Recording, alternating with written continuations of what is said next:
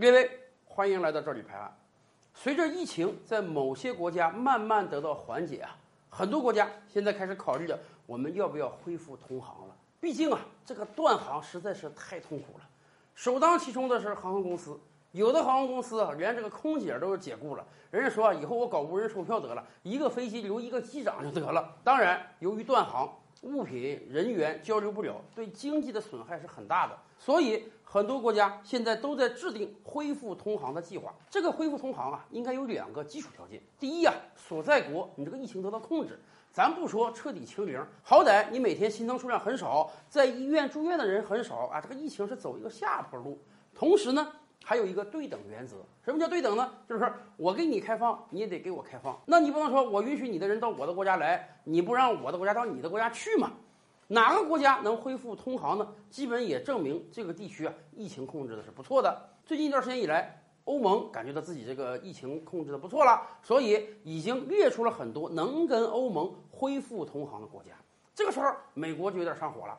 美国要求啊，说你欧盟既然已经打开领空了，干脆让美国人也可以到欧洲去吧。每年夏天有一两千万美国人要到欧盟旅游啊。哎，欧盟不敢，为什么？好不容易才把这二十多个国家的疫情控制住，美国疫情那可不一样啊。美国疫情太严重了，怎么敢让美国人来呢？在欧盟那儿碰了一鼻子灰之后呢，哎，美国想，我得找几个国家跟我恢复通航，证明一下我这个疫情控制的也不错呀。想来想去，找到谁了呢？找到了印度。就在这两天，美国和印度达成了协议啊，美印之间复航了，人员可以在美印之间互相流动了。什么叫破罐子破摔呢？哎，这就叫破罐子破摔。您想啊，新冠疫情在什么地方传播的最严重？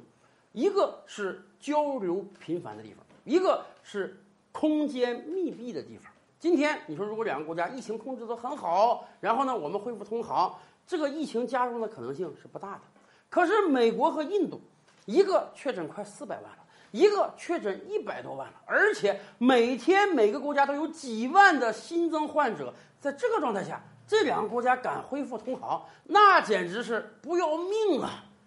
他们是不是觉得，反正彼此都已经是这个确诊人数极多的国家，我们也不在乎每天有这么几架飞机加这几百人，哪怕你一架飞机两三百人全都确诊，那跟我一天确诊五六万来比，也就是个连百分之一都没到的数字嘛。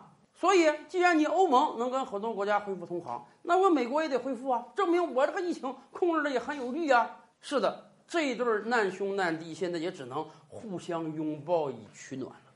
这印证了我之前的一个判断啊，未来世界在一两年之内啊，有可能形成一个奇特的景象，那就是我们将同处两个世界之中，一个世界呢，我们可以称之为干净的世界，在这个世界中，各个国家的疫情啊控制差不多了，我们就这些干净的国家互相交流；另一个世界呢，可以称之为病毒的世界，就是说那些国家呀，都是这个确诊上百万甚至上千万，每天还有几万增长的，哎。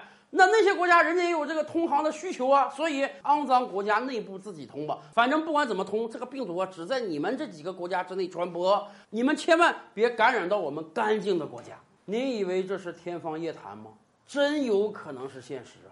今天。韩国控制的好，我们跟韩国恢复商务交流；日本控制的好，我们跟日本恢复商务交流；泰国马尔代夫控制的好，我们还可以到泰国马尔代夫去旅游。是的，只要你这个国家是干净的，我们就接纳你到干净的世界中来。未来我们跟欧盟可能都可以恢复通航，而美国呀、巴西呀、印度啊这些病例增长极快的国家，呃，对不起，你们只能自己组成一个病毒国家联盟吧。